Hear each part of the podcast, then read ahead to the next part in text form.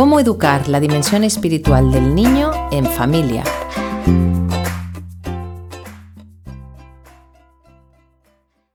Creo que la mayoría de nosotros, el día que tuvimos a nuestro primer hijo, al quedarnos a solas en la habitación del hospital, con nuestro bebé recién nacido en brazos mirándolo tiernamente, nos vinieron mil dudas a la cabeza.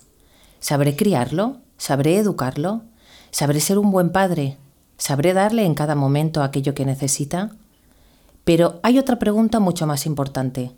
¿Nos hemos cuestionado cuál es nuestra misión real y profunda como padres? Cierto es que tendremos obligación de darles un sustento material, una educación intelectual y humana y unos cuidados físicos y afectivos. Pero nuestra misión como cristianos va más allá, y es que hemos de ayudar a nuestros hijos a que lleguen al cielo. Este es el encargo que hemos recibido directamente de Dios. San Juan Pablo II, en su exhortación apostólica Familiaris Consorcio, nos decía, es una gran responsabilidad porque los padres son los primeros mensajeros del Evangelio ante los hijos. Así es, nosotros somos los primeros apóstoles de nuestros hijos. Pero esto no nos ha de dar miedo pensando en la responsabilidad que conlleva. Al contrario, hemos de gozar, porque vamos a ser los primeros en despertar en ellos la amistad con aquel que más nos quiere. Además, San Juan Pablo II nos animaba y decía, Contáis con la ayuda de la gracia del bautismo, la confirmación y la fuerza sacramental del matrimonio para poder hacer frente a esta misión. Así que ya lo vemos, no estamos solos, ya que el Espíritu Santo actuará por nosotros. Sí, somos nosotros, cada padre y cada madre con cada uno de nuestros hijos.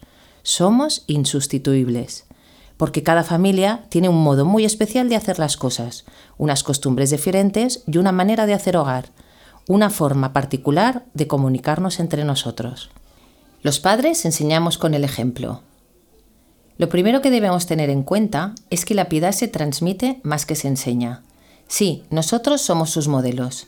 Sabemos que durante los seis primeros años de vida los niños aprenden en gran medida por la vía de los sentidos. Nos escuchan con los ojos. Y esta observación la reproducen después en imitación.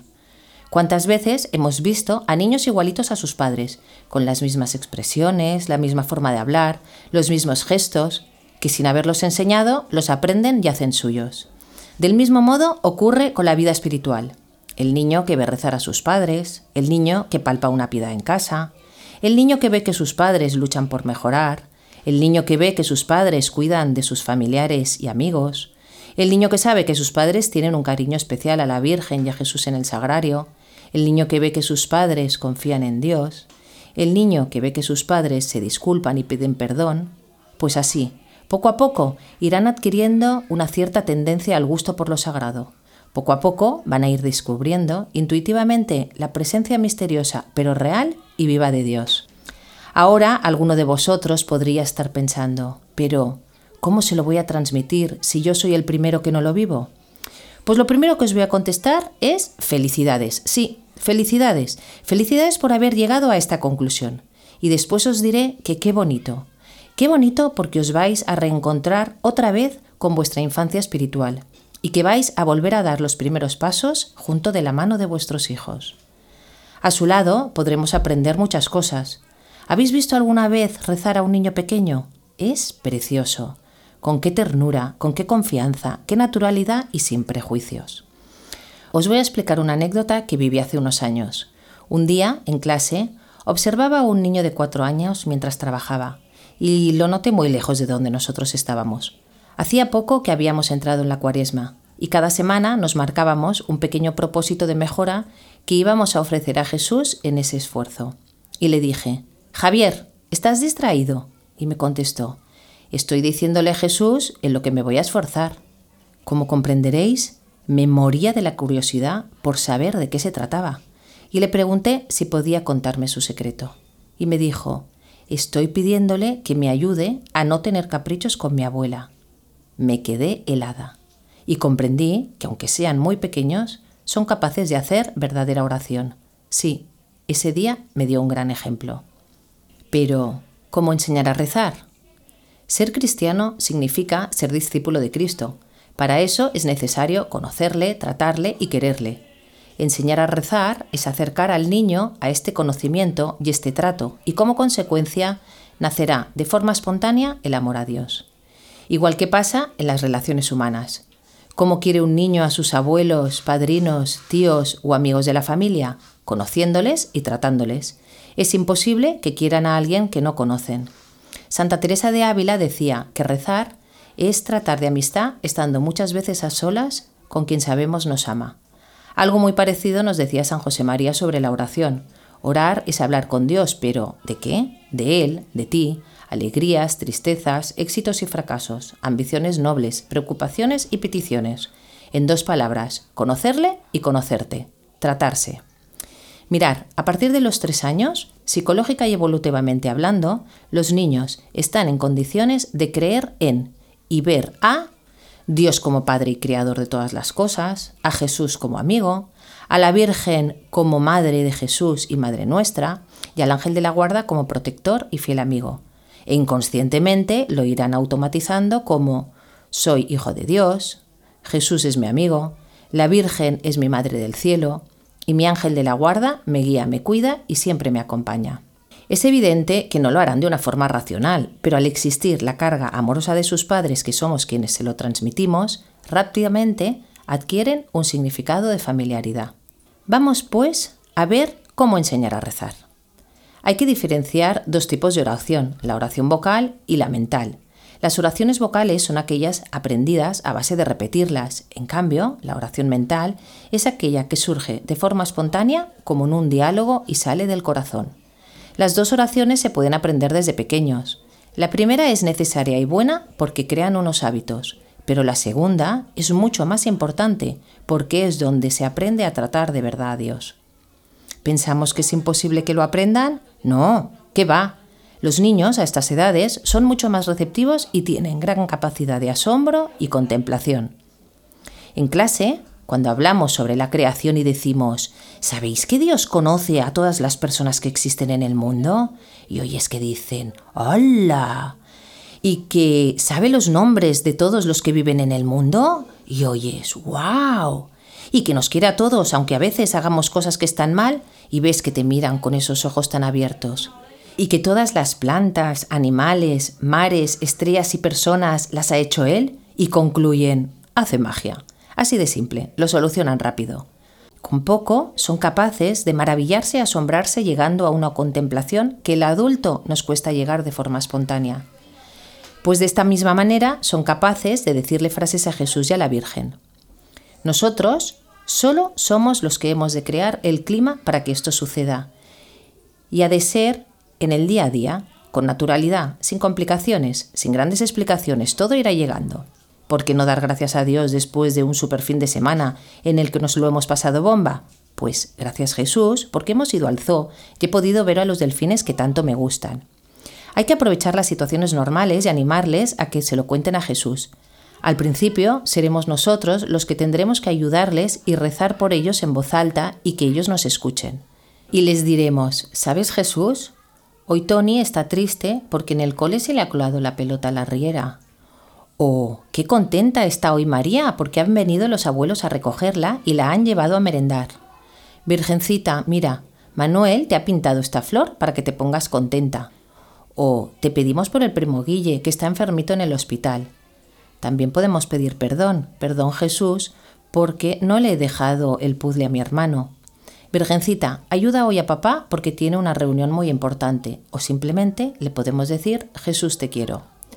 Ya veis que son infinidad los ejemplos que podríamos poner, porque hay infinidad de ocasiones durante el día de podernos dirigir a Dios. Retomando lo que nos decía San José María, contarle de alegrías, tristezas, éxitos y fracasos, preocupaciones y peticiones.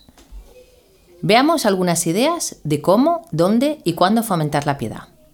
Tenemos muchos momentos durante el día en los que podemos crear pequeños hábitos de piedad. Por ejemplo, al irnos a dormir, ya en su cama podemos rezar una pequeña oración a Jesús, la Virgen o al ángel de la guarda. O, ¿por qué no?, cantar una canción, por ejemplo. La de Madre mía, Reina de los cielos, se la saben ya los alumnos de Viaro Infantil desde P2. Es importante que tengan una imagen de la Virgen en su dormitorio y la vean desde la cama, y antes de acostarse le daremos o tiraremos un besito. Este es muy buen momento para que si ha habido un conflicto durante el día, hacerle recapacitar para que pida perdón a Jesús y que le ayude a ser mejor al día siguiente. Es muy importante el mensaje que damos de Dios. No es un Dios justiciero y castigador, sino bondadoso que perdona siempre y nos quiere. Es también muy buen momento para que los que pasan miedo por la noche, que le pidan a su ángel de la guarda que les cuide y decirles que si se despiertan asustados, su ángel les protegerá esto les da mucha seguridad y confianza. Otro momento, al levantarse por la mañana. En P3 rezamos, Buenos días Jesús, buenos días María, os ofrezco el corazón y el alma mía, ayúdame a ser bueno en este día. Es mejor siempre escoger algo sencillo para que sea fácil de integrar en su rutina. Si recién levantados no es buen momento, porque están muy dormidos o porque todos sabemos cuáles son las prisas de la mañana, podemos dejarlo para rezarlo todos juntos de camino al cole. También este es un buen momento para repasar si hay algo especial en ese día por lo que pedir y encomendar. Los exámenes de un hermano, si alguien se ha quedado enfermo en casa, por una gestión de papá o mamá que tiene que salir ese día. La finalidad es que estemos ofreciendo la jornada entera, pase lo que pase durante el día, y ya de antemano lo dejamos en manos de Dios. A mediodía, bendición de la mesa. ¿Qué decir? Bendecimos la gran oportunidad que nos da Dios de poder comer ese día. Aquí también es buen momento para enseñarles a persignarse de forma pausada. Si todavía no saben, cogemos su manita y le acompañamos mientras decimos en el nombre del Padre, del Hijo y del Espíritu Santo. A las 12 es la hora del ángelus. Ellos todavía son muy pequeños para rezarlo, pero es bueno que nos oigan y si hay hermanos mayores, que se sumen a esta oración y poco a poco irán incorporando las Ave Marías y más adelante el resto. Nosotros en infantil, como todavía somos pequeños, lo hacemos dándole un besito a la Virgen a esa hora. Al empezar y acabar las clases, es cierto que esto toca hacerlo durante la jornada en el colegio, pero para que sepáis que también en estos momentos rezamos una oración. También a lo largo del día tenemos otras formas prácticas de poder vivir la piedad. Que tengan conocimiento de la vida de Jesús, para ello podemos leerles pequeños pasajes del Evangelio donde nos hablan de historias y enseñanzas de Jesús. Existen muchas Biblias adaptadas a niños con imágenes muy dulces que nos lo muestran de forma muy gráfica y atrayente. De todas maneras, no es necesario hacer cosas extras, ya que mensualmente os llega por vuestros hijos las fichas de religión que trabajamos en clase y podéis repasarlas posteriormente con ellos en casa. Podría ser muy interesante aprovechar los tiempos litúrgicos o fiestas especiales para ambientar al niño. Pongamos por ejemplo el Adviento. Es una época en la que nos estamos preparando para recibir a Jesús que pronto nacerá en Belén. Pues ya podemos empezar a decorar la casa con motivos navideños, ensayar villancicos, hacer la corona de Adviento e importantísimo, en una casa cristiana siempre ha de haber un Belén y que esté al alcance visual del niño. Todo tiene que tener una finalidad y han de verlo, recordar que los niños aprenden por los sentidos. Hasta el cagatío puede tener un sentido cristiano. Es el tronco que calentó a Jesús la noche que nació. También las fechas de santos son motivos de celebración. San José, el mes de mayo, la Asunción o los santos de la familia son días para celebrar y se ha de notar que es fiesta. O la celebración del domingo. Sabemos que este es el día del Señor. Al niño no le hacen falta grandes explicaciones, todo irá llegando, pero también han de notar que es fiesta, si os acompañan a misa, vestirán de una manera más elegante. Habrá aperitivo a la hora de comer, comeremos en el salón, comeremos con los abuelos. Bueno, esto cada familia tendrá su modo y costumbres de celebrarlo, pero también ha de tener una connotación especial.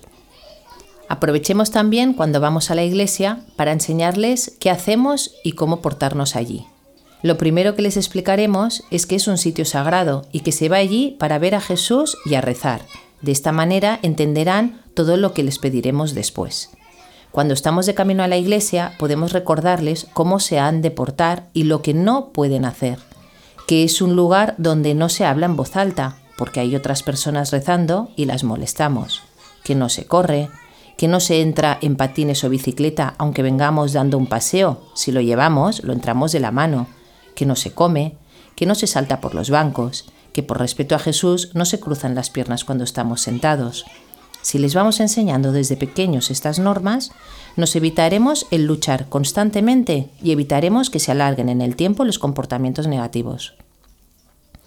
Una vez estamos dentro, se les puede mostrar los distintos símbolos que hay en una iglesia y explicarles para qué sirven y qué son el crucifijo, el sagrario, el cirio, la imagen de la Virgen, el altar, el órgano.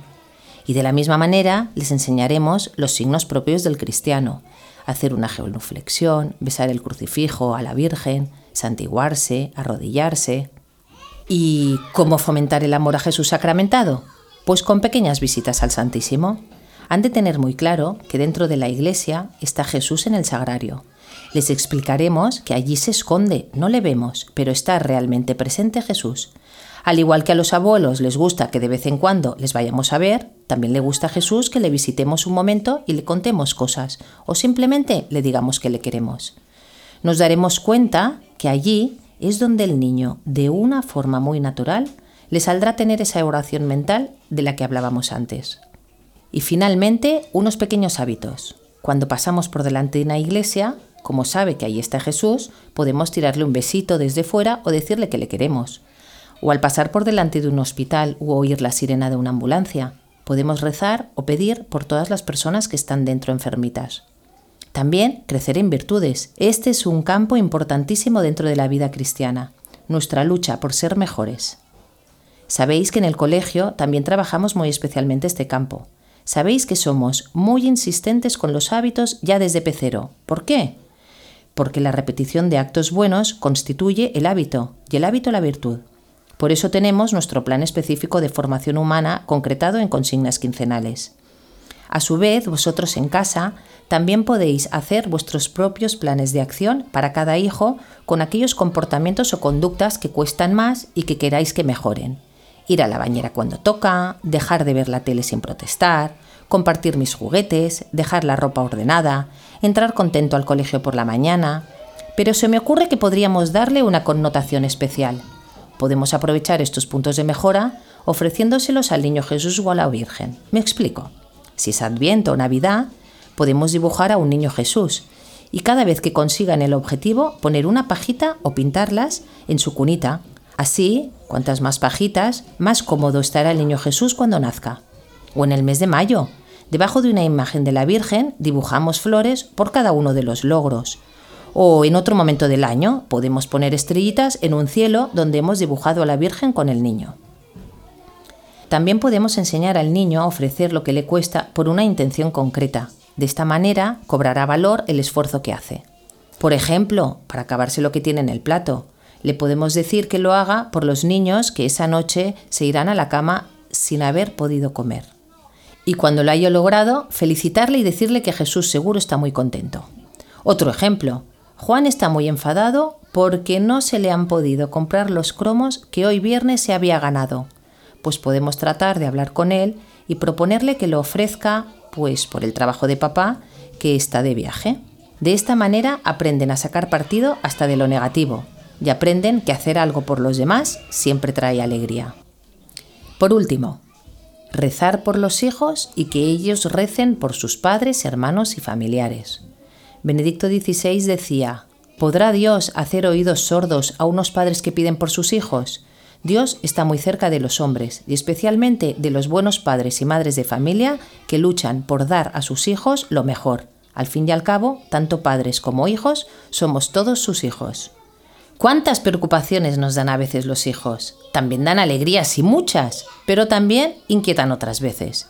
Qué consolador es cuando lo ponemos todo en manos de Dios, cuando confiamos en Él y cuando le pedimos que actúe por nosotros. Dios nos ha dado estos hijos y Él nos ayudará a darles también lo mejor, pero se lo hemos de pedir y rezar por ello. Acabamos ya con unas palabras del Papa Francisco. Rezar el uno por el otro, el marido por la esposa, la esposa por el marido, los dos por los hijos y los hijos por los padres. Rezar el uno por el otro. Esto es rezar en familia y esto hace fuerte a la familia, siempre la oración.